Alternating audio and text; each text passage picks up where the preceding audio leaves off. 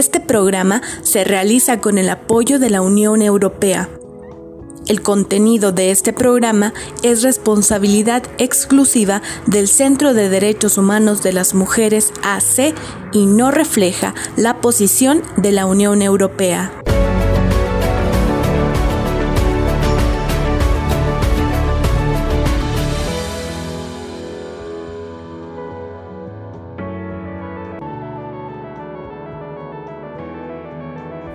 Le doy la bienvenida a Nuestras Voces, un programa del Centro de Derechos Humanos de las Mujeres, CEDEM, que es posible gracias al apoyo de la Unión Europea. Mi nombre es Marcela Zamudio. Atendiendo las recomendaciones de las autoridades y como parte de las medidas de aislamiento y prevención para atenuar los efectos negativos de la pandemia de coronavirus COVID-19, nuestras oficinas permanecen cerradas hasta nuevo aviso. Sin embargo, continuamos trabajando de forma remota. Por lo anterior, si requieres asesoría urgente, por favor comunícate a los siguientes teléfonos celulares y con gusto te atenderemos. 614 132 9104 y 614-385-9598. Asimismo, hasta ver reanudadas nuestras labores, continuaremos con la publicación de nuestras voces en formato podcast. Encuéntralo a través de nuestras redes sociales del CEDEM, en Facebook como Centro de Derechos Humanos de las Mujeres, en Twitter e Instagram como arroba CEDEM, en YouTube como CEDEM Chihuahua y en Spotify como nuestras voces CEDEM Chihuahua. En este programa hablaremos sobre el Día Internacional contra la Homofobia, Transfobia y Bifobia, que se celebra cada 17 de mayo para conmemorar la eliminación de la homosexualidad de la lista de enfermedades mentales por parte de la Asamblea General de la Organización Mundial de la Salud, lo que tuvo lugar el 17 de mayo de 1990. Contaremos con la entrevista a Luis Mendoza, presidente de Cheros AC, Centro Humanístico de Estudios Relacionados con la Orientación sexual, quienes promueven y defienden los derechos de las personas LGBT en Chihuahua. Asimismo, hablamos con Carla Arbizo, presidenta del Comité de la Diversidad de Chihuahua. Ella nos comparte el trabajo que realizan para la organización anual de la Marcha del Orgullo LGBT en Chihuahua. Quédate en sintonía de nuestras voces. Comenzamos con las entrevistas del día de hoy.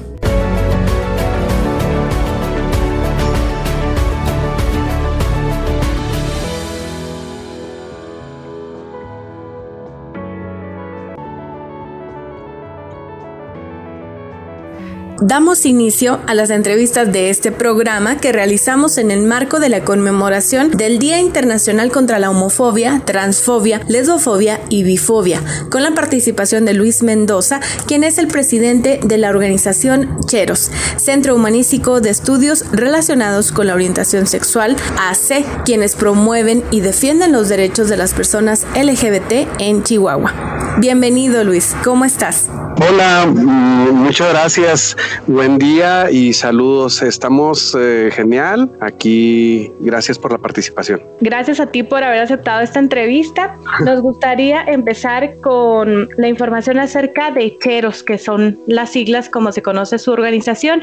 Que nos pudieras contar un poco acerca de cómo iniciaron, es decir, desde qué año están trabajando en Chihuahua y cómo, fue que se conformó esta organización. Ok, bueno, pues eh, Cheros eh, se formó en 1997 como una asociación eh, pues eh, de defensa de los derechos de las personas LGBT eh, para tener acceso a pues a, cosas que normalmente y cotidianamente están permitidas para todas las personas, excepto para las que pues expresan o externan su diversidad eh, a la sociedad. Entonces, pues lo que se niega, este, se empieza a buscar eh, de alguna manera eh, por la vía legal por, pues por la, con la formalidad de una asociación y pues se hace este grupo al principio formado por, por unos jóvenes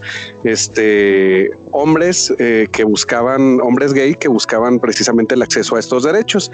Este, conforme ha pasado el tiempo, pues ha cambiado de, manos, de mesas directivas, este, Y ha evolucionado. En la actualidad, este, hay personas de la diversidad, tenemos personas de todas las letras en nuestra organización. Este, somos eh, una organización incluyente y pues seguimos luchando en pro de los derechos de las personas LGBT y manejamos una casa de día para el adulto mayor eh, llamada Samantha Flores en honor a la activista veterana trans que tenemos eh, en nuestro país, también luchando por los derechos de las poblaciones. ¿Cómo funciona esta casa, Luis? Mira, esta casa es un centro de atención integral para el adulto mayor, principalmente LGBT, eh, pues es de día, no, no es como un asilo, no es para quedarse, pero es para que vayan las personas a despejar su mente, a ocuparse, a, hacer actividades este, que les permitan una convivencia y que sepan que es un espacio inclusivo, que es un espacio libre de discriminación, seguro para las mujeres y sobre todo este, que pues que en donde puedan ser ellas y ellos mismos. Eh, no hay una no hay una línea que seguir, eh, son todas y todos bienvenidos y bienvenidas. Y bueno, pues contamos con asesoría legal, asesoría psicológica y consultas médicas gratuitas para los adultos mayores LGBT principalmente, aunque este, han sido pocas las personas adultas mayores LGBT que la han utilizado, pero sirve para toda la, la población. O sea, no, no, no se discrimina, a todos se les da atención, pero sí nos gustaría hacer énfasis de que pues está destinada a los, ahora sí que a los eh, LGBT adultos mayores. Qué importante, Luis, que, que se atienda a esta población porque finalmente es una población que eh, sufrió muchas más eh, violencias y discriminaciones por su orientación sexual en su juventud, por supuesto. Y bueno, en este mismo tema, Luis, quisiera preguntarte cuáles serían o cuáles fueron los obstáculos que ustedes tuvieron que afrontar en 1997 que apenas empezó a conformar la organización. Mira, eh, platicaba yo en la mañana con un grupo de personas eh, un ejemplo muy, muy simple. Hay en una, en una cadena de streaming de, series, hay una serie de, trans de los ochentas. Eh, que, se, que se publica, bueno, que se puede ver y al momento de nosotros estarla, estar como espectadores de esta serie, este, ves que estamos estancados en lo mismo. Realmente la discriminación todavía no se acaba, el odio todavía existe. en los inicios de Cheros había algunos problemas de, discriminación y odio que todavía continúan porque la lucha de la iglesia, la lucha de los discursos políticos este, de los conservadores y la negación del acceso a los derechos fundamentales solo por exhibir tu orientación, identidad o expresión de género, este, nos han quitado mucho y nos siguen quitando. Sí se ha avanzado, se ha avanzado en que la sociedad sea más abierta, sea una sociedad más protectora, se puede decir, este, por afecto o por apego a las personas de la diversidad, pero eso no quita que la autoridad o que los funcionarios sean permisivos, o sea, realmente sí existe existe mucha misoginia, existe mucha trans, bi, lesbo y, y pues homofobia. Entonces, no hay mucha diferencia en lo avanzado.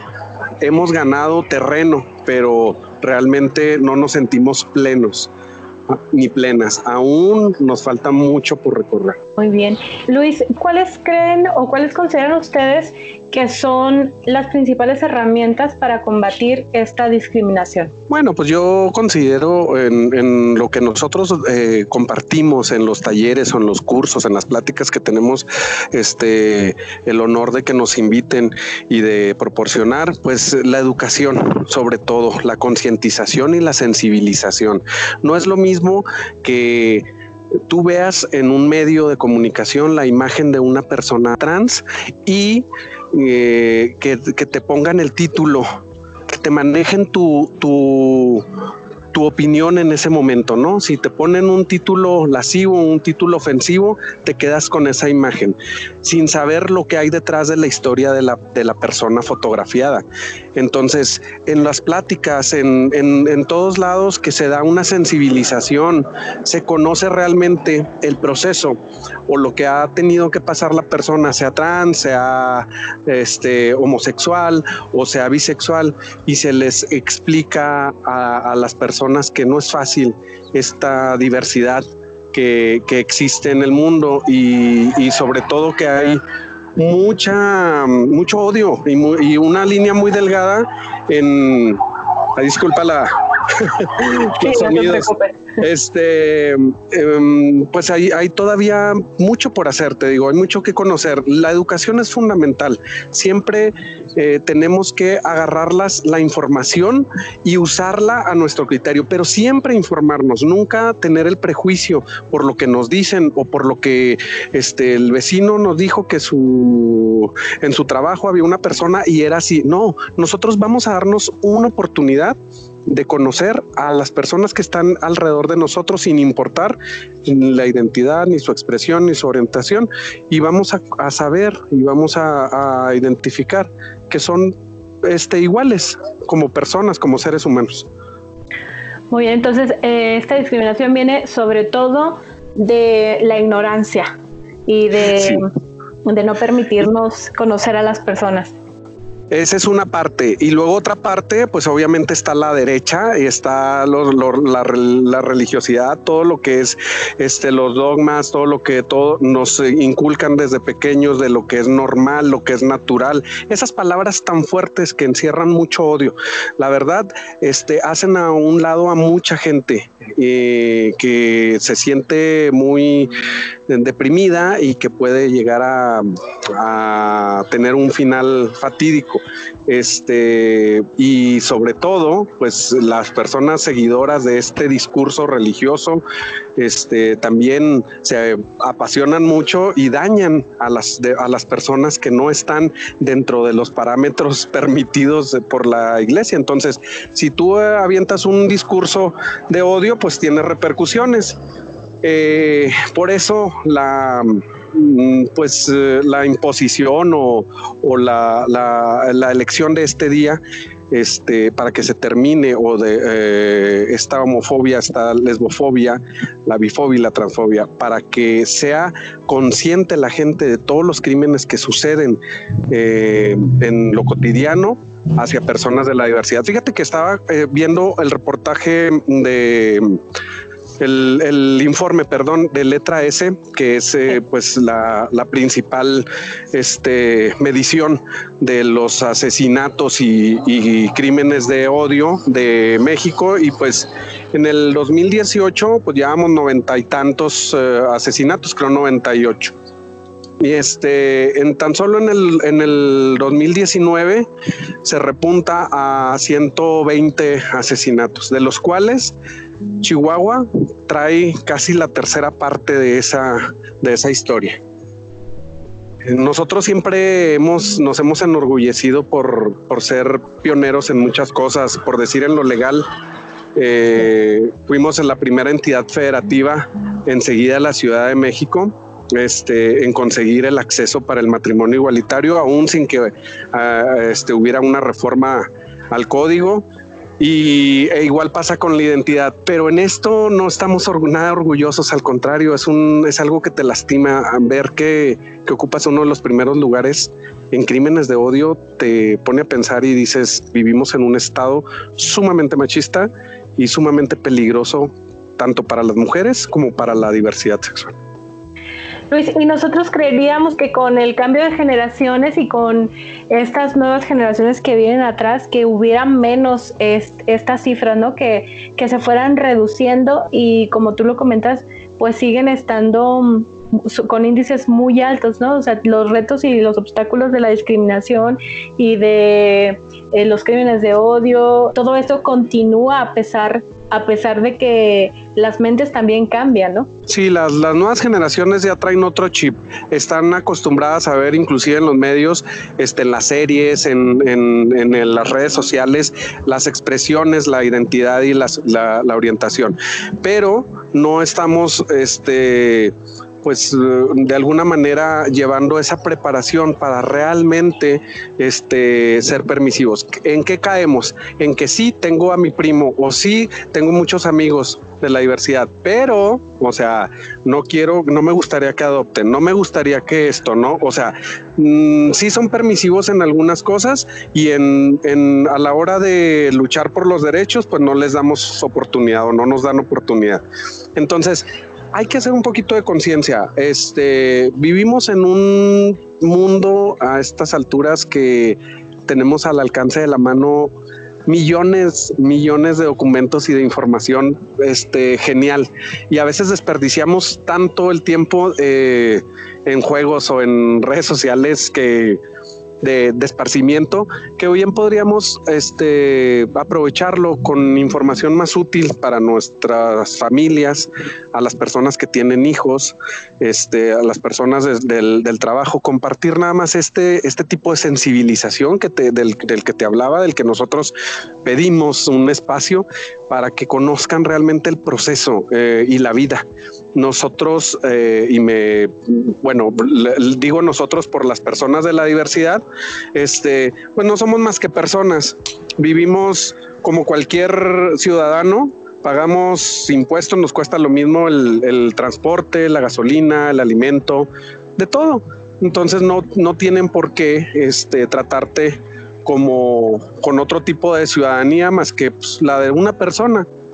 Y, ya cuando entendamos eso, pues bueno, van a bajar los índices de violencia y de odio.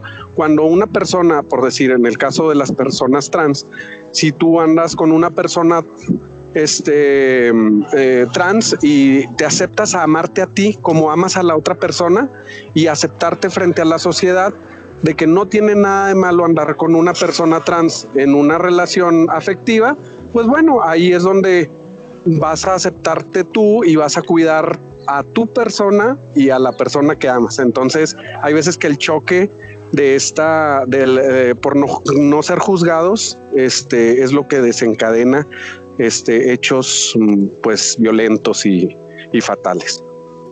Luis, nos comentabas que ustedes eh, ofrecen unas charlas. ¿A quiénes están dirigidas estas pláticas de concientización y sensibilización? Fíjate que, bueno, nosotros en la plantilla de, de, los, de los miembros y de los colaboradores de Cheros, este, tenemos este, una gran psicóloga y sexóloga que es Eli Ruiz.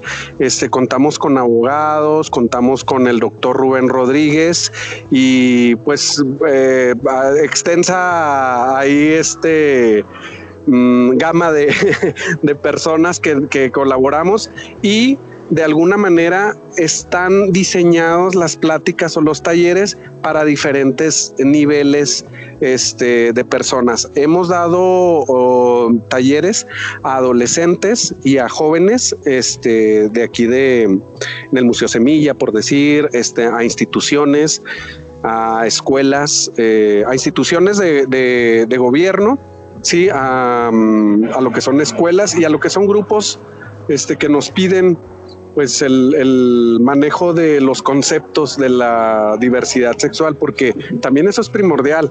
Para un funcionario público que quiere ser inclusivo, que quiere ser respetuoso, si no conoce los, los conceptos, pues cae en una discriminación para, hacia las otras personas al no saber cómo referirse o cómo identificar el tipo de expresión de género o, se confunden con la identidad. Ahorita eh, nosotros tenemos un logro muy grande, y digo en el estado de Chihuahua, porque tenemos jurisprudencia en cuanto a la identidad de género.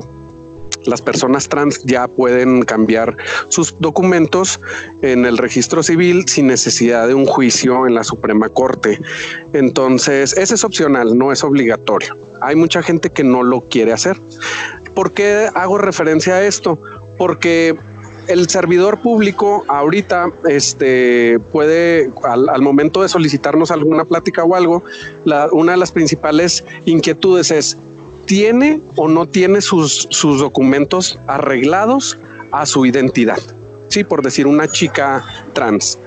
Al momento de una detención, al momento de, un, de, algún problema o de algún trámite en, en las corporaciones o en las instituciones, creen que se puede juzgar por si tienes el cambio hecho o no hecho. Entonces eso no te define, tu identidad es aparte de lo legal. O sea, ya cuando haces el clic con lo legal, pues es porque ya quieres poner tus documentos en orden y todo. Pero la identidad, pues es, lo sabemos, es algo que lo traes de toda la vida. Eres, es quien eres realmente. Entonces esas son las inquietudes que las instituciones o los funcionarios nos piden cuando se acercan y nos, nos, nos piden apoyo para pues salir de ese tipo de dudas, ¿no? Cómo tratar a, las chicas trans, cómo tratar a un chico trans o cómo este, ingresar a las parejas del mismo sexo al sistema, este, cómo nombrar al cónyuge o al, al este, a la persona, a la pareja que, que vive ahí, el concubino o la concubina del mismo sexo, como que se bloquean y ya vamos nosotros y les decimos, no, pues esto pasa y esto no, y, luchamos con mucha, con mucha discriminación y les damos las armas, les decimos, ¿saben qué? Nosotros nada más venimos a darles las, la información, ustedes al último van a juzgar si quieren seguir con su odio, con su maltrato, o se van a convertir en unas personas más inclusivas y pues más este respetuosas, que el respeto y la inclusión es primordial en esto. Así es, y bueno, para nuestro auditorio, finalmente cuando no sabes cómo dirigirte a una persona, eh, lo ideal sería que le preguntaras, ¿no? Es, es una persona como otra, como otra más, que le puedes preguntar cómo te gustaría que me refiera a ti, y esto pues nos quitaría de todas estas dudas y errores. Así es, eh, en caso dado de que si tienes algún documento en, tus manos y no hayas, este, tienes alguna duda o algo, yo siempre y me funciona y vaya que pues uno está un poquito metido en esto, pero me funciona este, dirigirme a la persona por sus apellidos. Es algo que no es este, invasivo, que no afecta para nada y con orgullo y con gusto este, con, responden al, al llamado cuando les, cuando te mencionan tu apellido y, dice, órale, como que la, persona dice, qué padre que me, que me dijo por, por mi apellido y no por el nombre que tenga ahí en una identificación, pues que no me representa y que me vaya yo a, sentir un poquito mal. Claro. Luis, nos comentas que este es uno de los grandes logros que tienen eh, la jurisprudencia aquí en Chihuahua. Platícanos de otros logros que, han tenido a través de Cheros. Bueno, pues eh, desde la, eh, este, bueno, cuando empezamos a trabajar con México Igualitario en el 2013 aproximadamente, este, México Igualitario, pues es la organización que ha marcado como que el rumbo de, los cambios en la diversidad, este, en cuanto a lo legal, y pues eh, hemos tenido avances parecidos a lo de la identidad. ¿Qué pasa? Em, que acumulamos muchísimos un bonche así de sentencias favorables de, la, de parte de, los juzgados federales, este, en donde pues parejas y, personas en lo, en lo individual eh, logran obtener esta sentencia a favor para contraer matrimonio, aún este, por lo que diga el Código Civil de nuestra querida Chihuahua, y pues eh, se logran meter más eh, allá de 120 amparos. Y pues el gobierno del estado lo que hace es eh, permitir que el trámite sea administrativo como hasta la fecha es eh, gracias al trabajo de México Igualitario. Echeros colabora y colaboran otras organizaciones, eh, porque pues eh, como es estatal, había organizaciones de Ciudad Juárez también colaborando con esto. Este, después se hace una feria de reproducción asistida en donde pues con el, la Comisión Estatal de los Derechos Humanos y todo se le da la opción de reproducción a las personas de la LGBT, siempre cuidando todas las cosas que sean apegadas a derechos humanos. Y luego pues tenemos unas, unos documentos ahí, unas quejas metidas en la Corte Interamericana de los Derechos uh, Humanos, este, donde pues exigimos a al presidente de los Estados Unidos mexicanos, a la Secretaría de Gobernación y al, al Senado y al Congreso de, de, México que pues legalice en todo, en todas las entidades y u obligue, en este caso, pues el, matrimonio igualitario. Esto por unas sentencias también a favor que, salieron y pues se, elevaron ahí a la, a la, Corte Interamericana. Y pues eh, yo creo que últimamente una de las luchas más fuertes fue la de la de identidad, que empezó desde el 2017 y acabó apenas en julio del año pasado con esta jurisprudencia que también viene a permitir este, como trámite administrativo la identidad.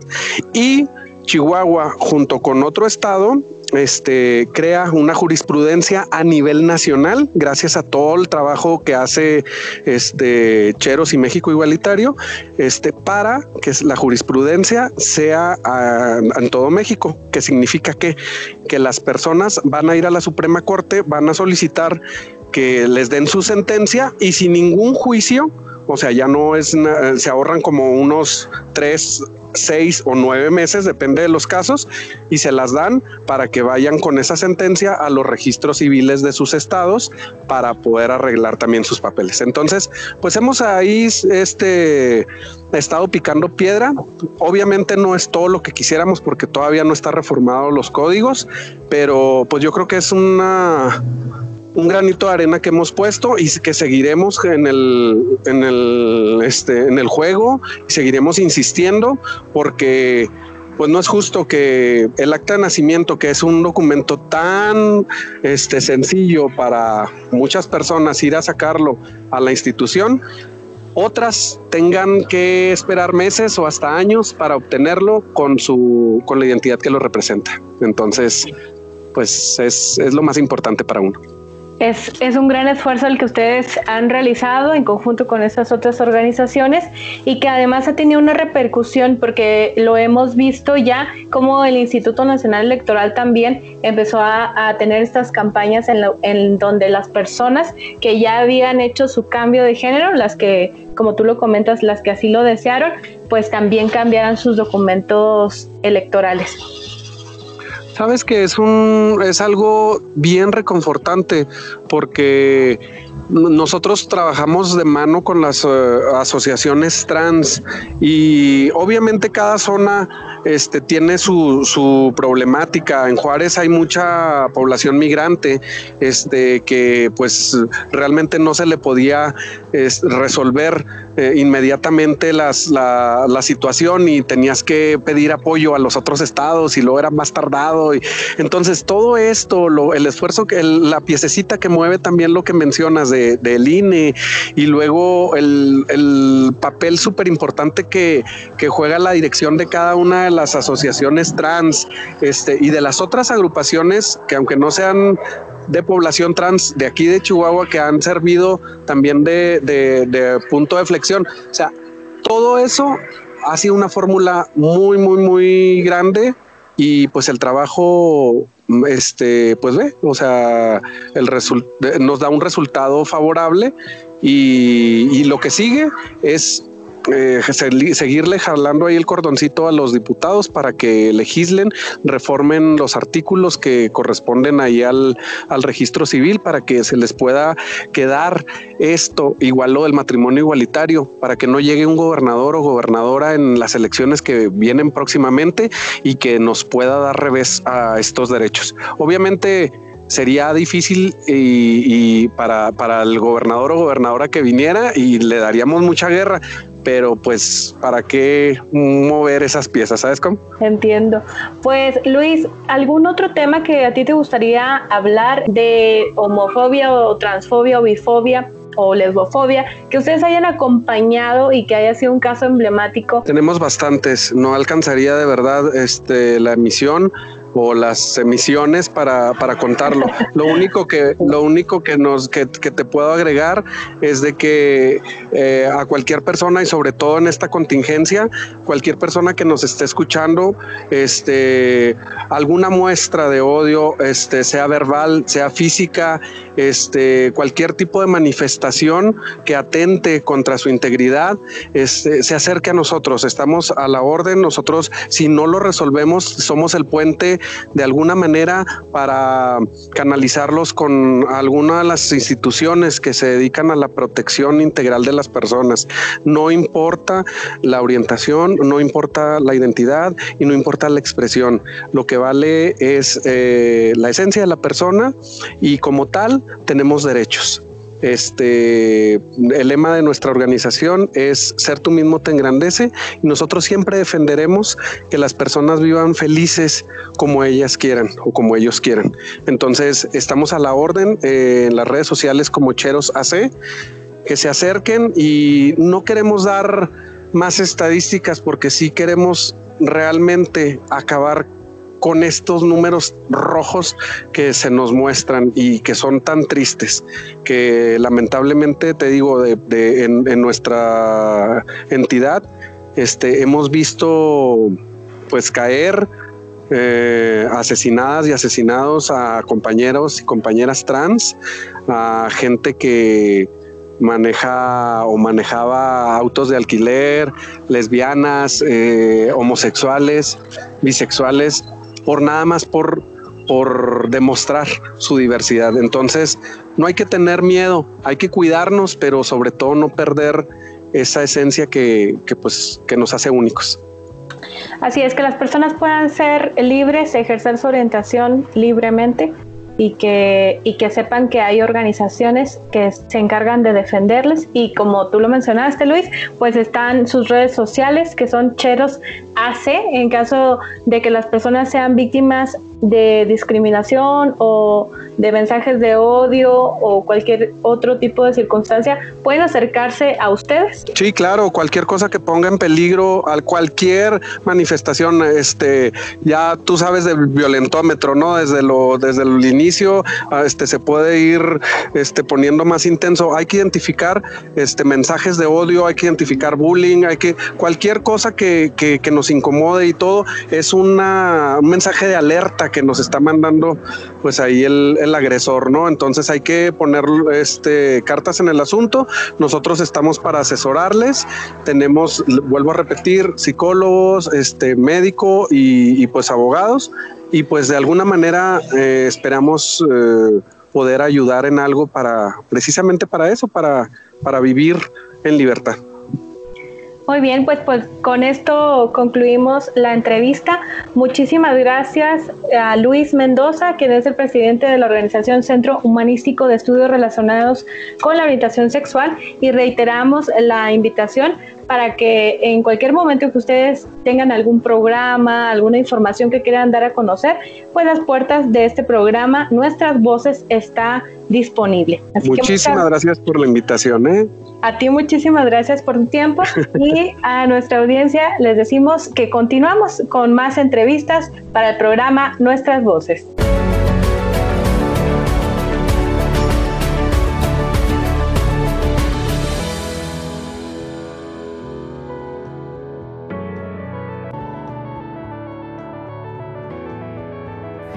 Continuamos en Nuestras Voces, un programa del Centro de Derechos Humanos de las Mujeres que es posible gracias al financiamiento de la Unión Europea. Ahora me acompaña Carla Arbizo, presidenta del Comité de la Diversidad Sexual de Chihuahua, quien nos hablará un poco más sobre esta organización.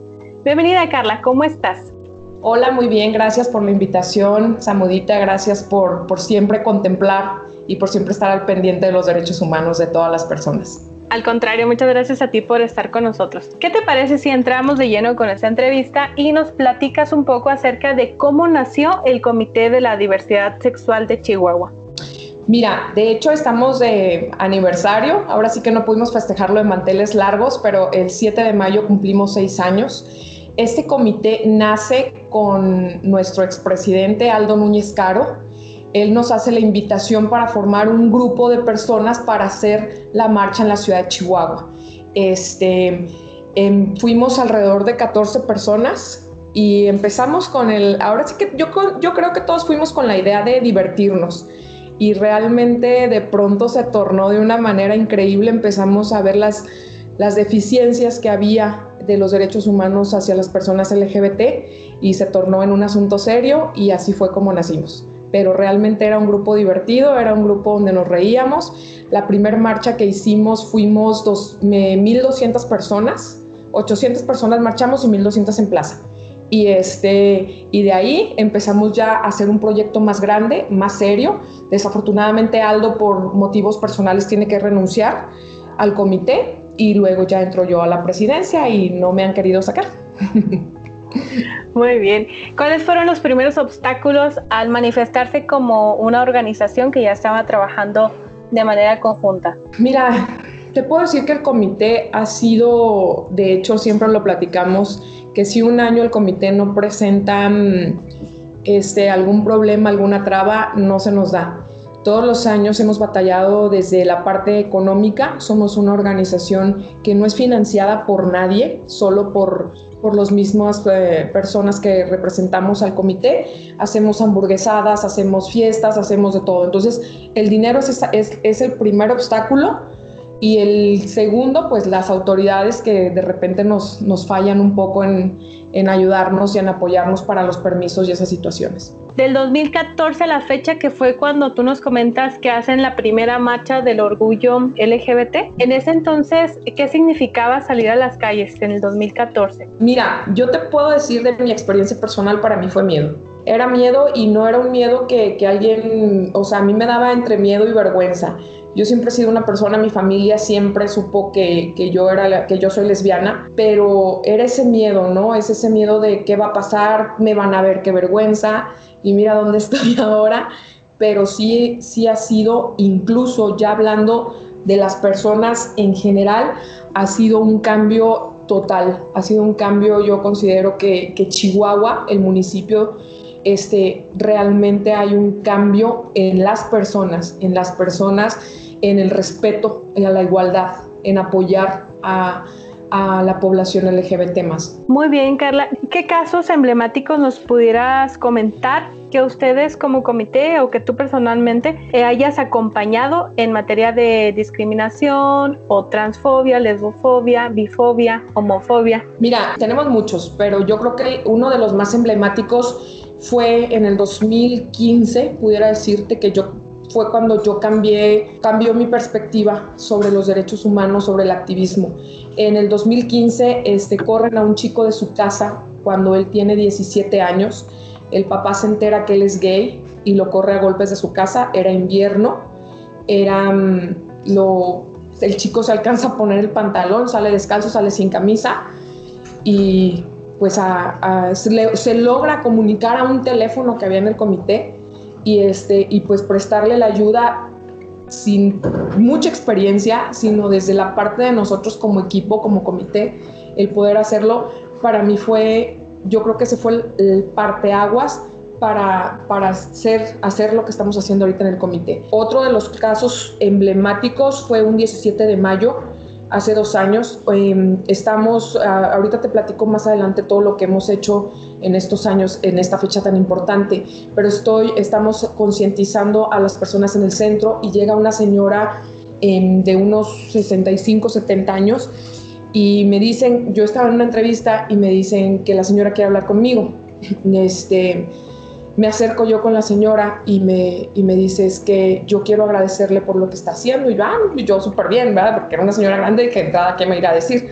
La señora se suelta llorando y me dice que, que gracias por el trabajo que estamos haciendo, porque su hijo se había suicidado hacía un año por ser gay y que ella se sentía responsable porque ella, por su religión, aclaro que así lo dijo ella, este, que por su religión nunca nunca dio apertura a nada y su hijo prefirió matarse antes de decirle que, ella era, que él era gay. Y la situación con ella era que la hija la culpaba, entonces ella tenía problemas todavía con la hija. Entonces fue, fue yo creo que una de las veces que he llorado mucho por esta situación y este, obviamente buscamos la manera de ayuda psicológica hacia, hacia las dos. Aclaro que la ayuda psicológica que buscamos nosotros son personas que no, que no nos cobran al comité, que nos donan su trabajo. Entonces, todo eso te hace pensar en que realmente estamos batallando.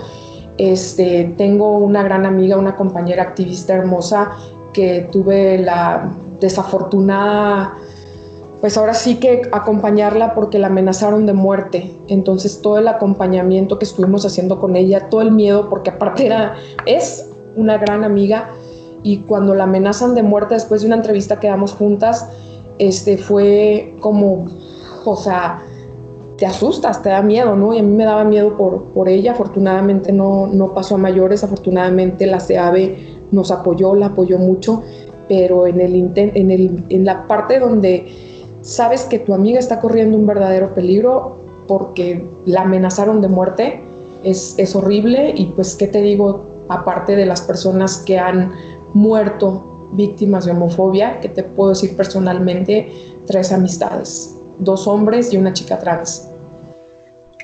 Qué fuerte esta información que nos compartes, Carla. Sobre todo saber que, eh, bueno, los crímenes de odio, sabemos que, que, son índices muy altos los que se manejan en la ciudad de Chihuahua y en México en general, pero sobre todo saber que las personas por ejercer libremente su orientación sexual son discriminadas incluso en el núcleo de su familia. Así es. Sí, eso es y eso nos pasa mucho, ¿no? Eh, yo les digo que, que, por cada gay y lesbiana o persona de la LGBT que ves, yo les digo que hay otros 10 que no ves, que somos, que no somos minoría. Lo que pasa es que es mucho miedo. Tú puedes hablar con mucha gente y te dice, a mí me han dicho, o sea, yo te admiro mucho porque a mí, a mí de verdad a veces no se me hace tan, tan fuerte lo que hago, ¿no? Excepto cuando voy y me peleo en el Congreso, pero este, el, ser una persona orgullosa de su orientación sexual.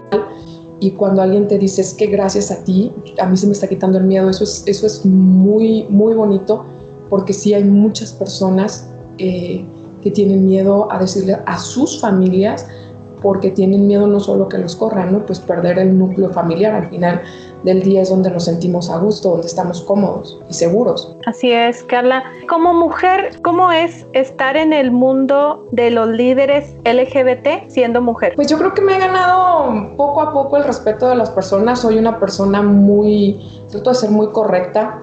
Este, soy una persona que, que se hace valer. A, a veces grito, pero este, soy muy respetuosa y yo considero que gracias a eso los líderes de otras organizaciones me ven con un respeto y eso, eso te digo, me lo he ganado por el trabajo eh, ininterrumpido en estos seis años que hemos hecho como comité.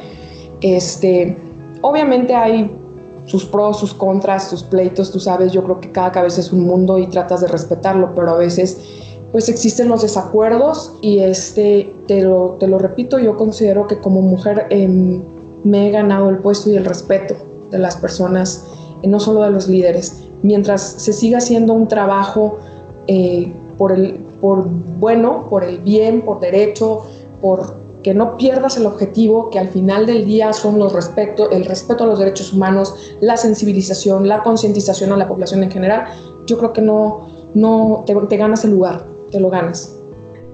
¿Hacen falta más mujeres en estas causas, Carla?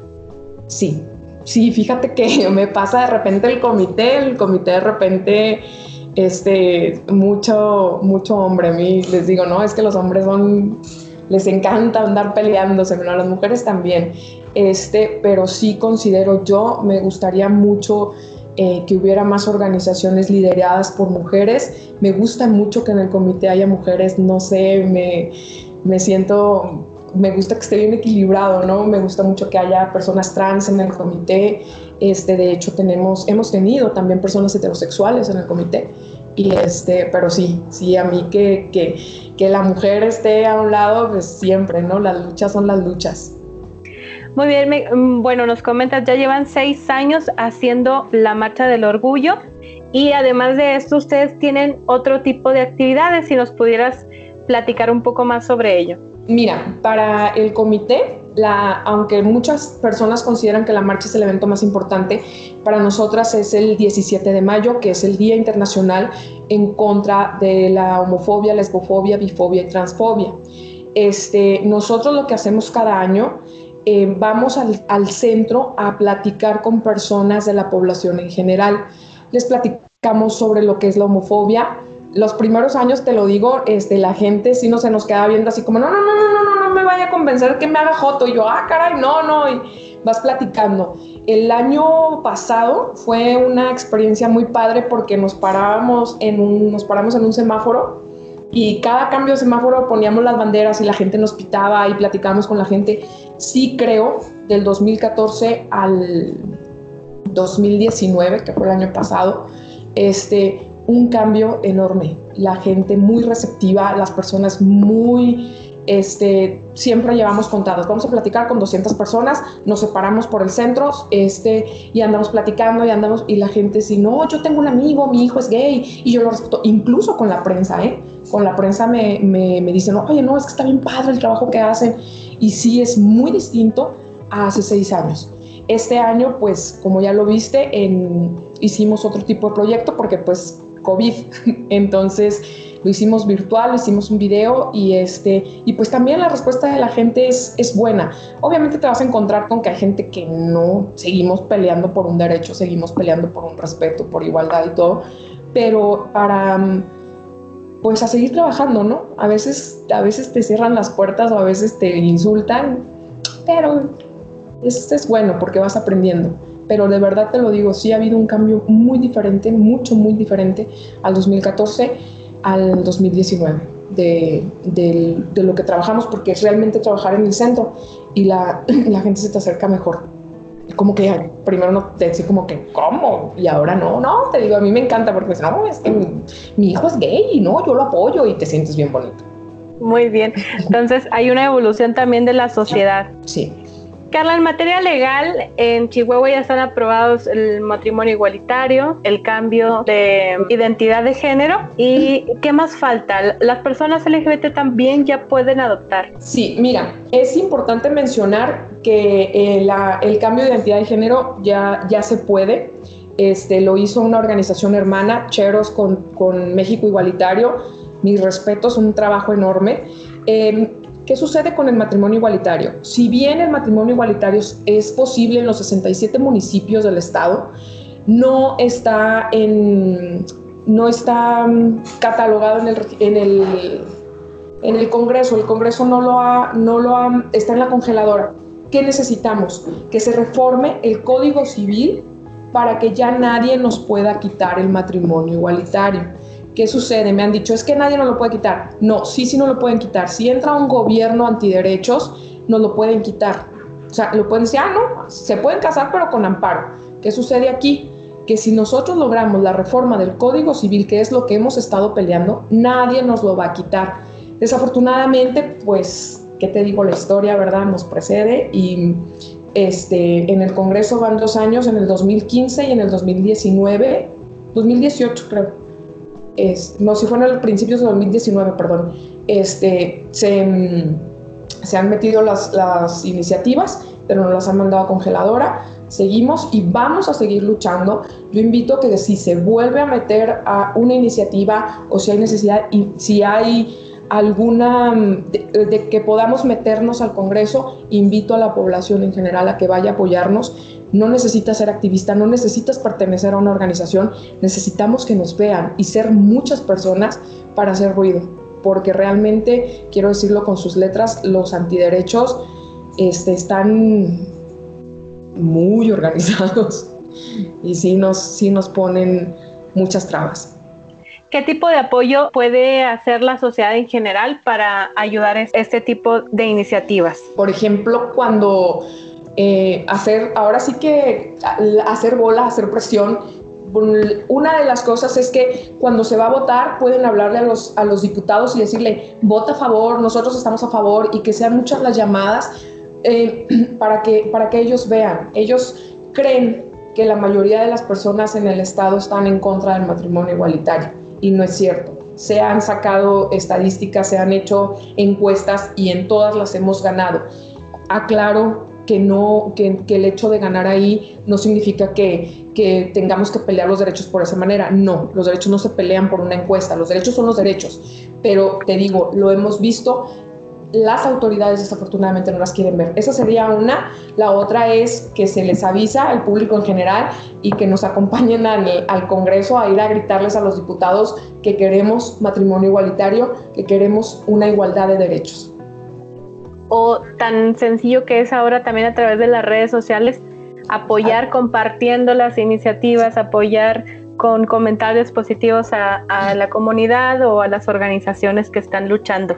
Así es. Me gustaría también que nos platicaras un poco acerca de las vivencias personales que has tenido como mujer lesbiana. Si tú has vivido discriminación y cómo ha sido. Fíjate que la discriminación la empecé a vivir yo a raíz de que entré al comité. Yo antes del comité tenía una vida muy aparte, mi vida personal, estuve casada, yo con mi esposa, mi casita, teniendo mi familia y cuando, y decía yo, no, pues a mí mis amigos me apoyan, mi familia me apoya, y toda, o sea, yo no tengo ese problema. El problema de discriminación lo empecé a vivir cuando entramos al comité y te empiezas a dar cuenta de todo lo que hay, te empiezas a dar cuenta de los ataques en, en redes sociales que te que, por ejemplo, das una entrevista y luego salen ahí comentarios muy feos. No los leo por salud mental, pero sé que, que la gente se burla. Entonces es una manera de discriminar.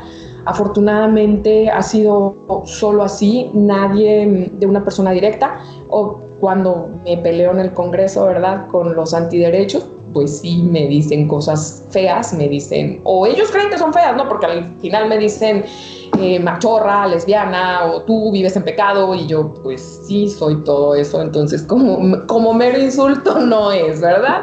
Entonces son situaciones así, pero te digo, es más lo que me ha tocado ver, la tristeza que me da, mm, las historias que hay detrás de la, de la discriminación, chicas que se suicidan tomadas de la mano, em, tirándose de, de, una cascada.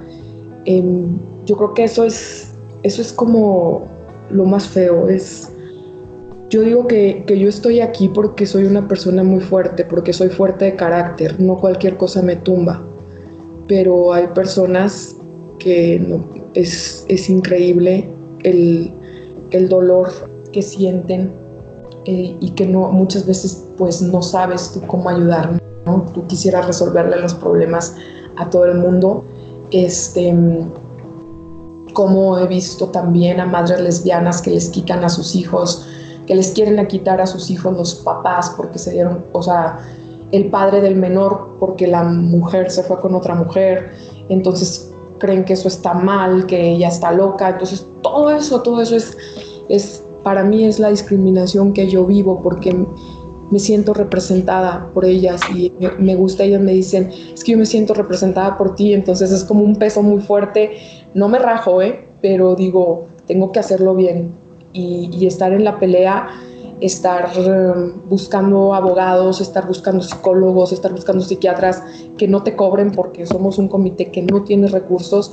Entonces, todo, todo eso viene, viene, viene a ser parte de la discriminación, de la, incluso con, en las escuelas, en las escuelas estamos viendo eh, traemos ahí en los bachilleres un desorden por actos discriminatorios en contra de personas LGBT. Entonces, nosotros somos David y ellos son Goliat y lo único que te quedan son las redes, ¿no? Las ganas, que esas no se quitan, pero ves a los chicos llorando. Tuve la oportunidad de platicar con uno de ellos y, y verlo llorando. Dices que no aguanto el coraje. Y yo, pues yo tampoco, entonces vamos a hacer algo y te das cuenta que no puedes hacer mucho. Entonces te digo, todos esos actos discriminatorios son, son parte de, de mí también.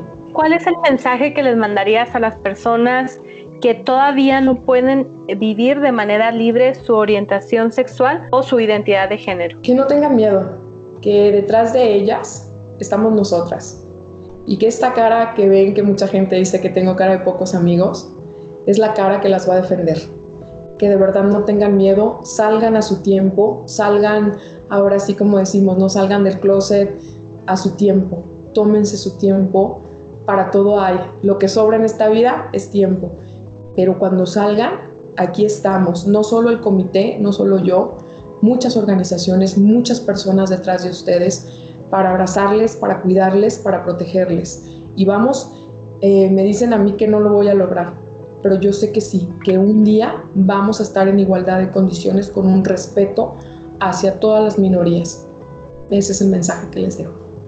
Muy bonito mensaje, Carla. ¿Qué sigue para el comité durante este año? Sabemos que por cuestiones de pandemia está todo trabajando de manera más lenta, pero ¿cuáles son sus objetivos en este año y el principio del que viene? Mira, para el comité se cayó toda la agenda, se cayó toda la agenda desde febrero, fue desde marzo, principios de marzo ya ya nos esperábamos esto, se cayó la agenda, pero tenemos este proyectos. El comité está trabajando en mucha labor social ahorita, en, recaudar despensas, en ayuda alimentaria.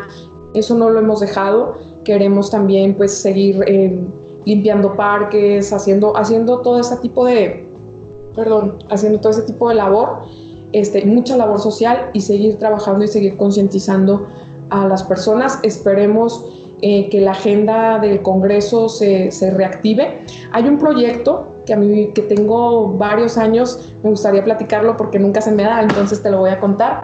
Es un proyecto, gracias a, este, a esta persona que corrieron de su casa hace años, a este niño, este, siempre he tenido la idea de hacer un albergue LGBT, no solo para personas que corren de su casa, sino para personas que, adultos mayores que de verdad este, viven en, en, asignados en pequeños cuartos, que están enfermos y me gustaría mucho hacer un albergue para poder apoyarles, para poder apoyarles con medicinas, con médicos, con todo, todo, todo. se me antoja así como un edificio, ¿no? Mi sueño guajiro, me dicen. Tratamos de meterlo em, este año en el presupuesto participativo, no se nos dio, y, este, y seguir buscando. Yo creo que ese es, ese es el, el mayor sueño del comité, este, seguir buscando por parte de, ya sea de iniciativa privada, de gobierno, de donde sea, pero hacer ese albergue sería el, el mayor trabajo y lo estamos pues ahora sí que siempre maquinando, ¿no? Y así será, Carla, verás que, que se materializará. Muy bien, pues ya nada más me queda preguntarte si las personas quieren contactar con el Comité de la Diversidad o si quieren participar con, con ustedes, ¿cómo lo pueden hacer y en cuáles redes los pueden encontrar? Mira, este, pueden buscarnos en redes sociales, está el Comité de la Diversidad Sexual de Chihuahua, tenemos el Instagram que también es Comité de la Diversidad, no me lo sé muy bien, me van a regañar todas las personas que manejan redes sociales, está la página de Facebook también de la Marcha del Orgullo LGBT Chihuahua y también tenemos el, Twitter, que es el Comité de la Diversidad Sexual, ahí se pueden comunicar con nosotros. De hecho, es la manera como, como la gente nos contacta cuando necesitan ayuda. Este, pero ahí está, y luego ya se les, en cuanto vemos el problema, ya, ya nos contactamos nosotros con ellas. ¿Cuántas personas integran este comité, Carla? Ahorita somos 20. Hemos llegado a ser 40, pero ahora somos 20. Este, porque de verdad la, ayuda, eso sí se los digo, la ayuda siempre falta, somos muchas personas, mucha gente dice, ay, son muchos, somos, yo creo que somos una de las organizaciones más grandes del, del Estado, pero siempre nos falta mucha ayuda, mucha, mucha ayuda, sobre todo para la recaudación de fondos. Por si se quieren acoplar, ¿verdad? Que le caigan. Bien, a todas las personas interesadas ya saben que pueden seguir. En Facebook los encuentran como Comité de la Diversidad Sexual de Chihuahua, en Instagram como Diversidad Chihuahua y en Twitter arroba Diversidad Chihuahua. Bien, ¿algún otro tema que te gustaría abordar, Carla? Nada más pues que nos apoyen, apoyen a todas las organizaciones. Siempre requerimos de, trabajo, de personas voluntarias que quieran ayudar a algo. Si tienen una idea, de verdad, muchas veces me dicen, es que yo tengo una idea de hacer esto, llévenla a cabo, llévenla a cabo, no necesitan al comité, no necesitan a las otras organizaciones y es como se empieza a hacer una colectiva. aquí el chiste y la gracia de todo esto es tener ganas. Tener ganas y no claudicar, no se cansen porque es muy cansado, de verdad es muy cansado, pero al final del día les queda una sensación de que están haciendo lo correcto. Y aunque muchas veces les digan que no están haciendo lo correcto, créanme que sí.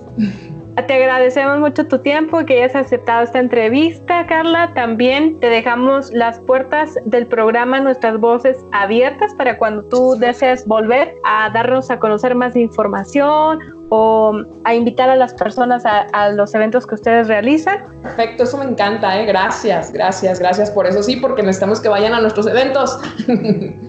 Muy bien, pues muchas gracias y a nuestra audiencia les pedimos que se queden. Continuamos con un poco más de este programa de nuestras voces.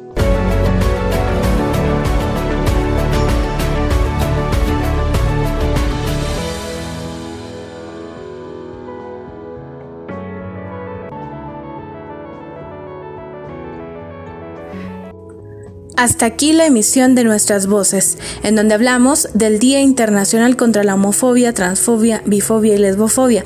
Contamos con las entrevistas a Luis Mendoza, presidente de Cheros AC, y Carla Arbizo, presidenta del Comité de la Diversidad Sexual de Chihuahua. Acompáñenos en nuestro próximo programa el miércoles 20 de mayo a partir de las 12 del mediodía, en el que abordaremos la segunda parte de las entrevistas sobre la conmemoración del 17 de mayo, Día de la Eliminación de la Homosexualidad de la lista de enfermedades mentales por parte de la Asamblea General de la Organización Mundial de la Salud. Sigue nuestro programa a través de las redes sociales del CEDEM. Encuéntranos en Facebook como Centro de Derechos Humanos de las Mujeres, en Twitter e Instagram como arroba CEDEM, en YouTube como CEDEM Chihuahua y en Spotify como Nuestras Voces CEDEM Chihuahua. Nuestras Voces es posible gracias al financiamiento de la Unión Europea. Yo soy Marcela Zamudio, gracias por acompañarme, nos escuchamos en nuestra próxima emisión. Hasta pronto.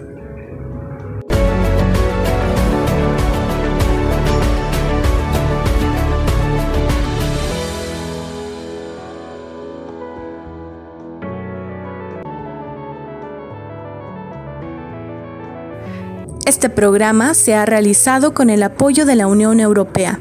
El contenido de este programa es responsabilidad exclusiva del Centro de Derechos Humanos de las Mujeres AC y no refleja la posición de la Unión Europea.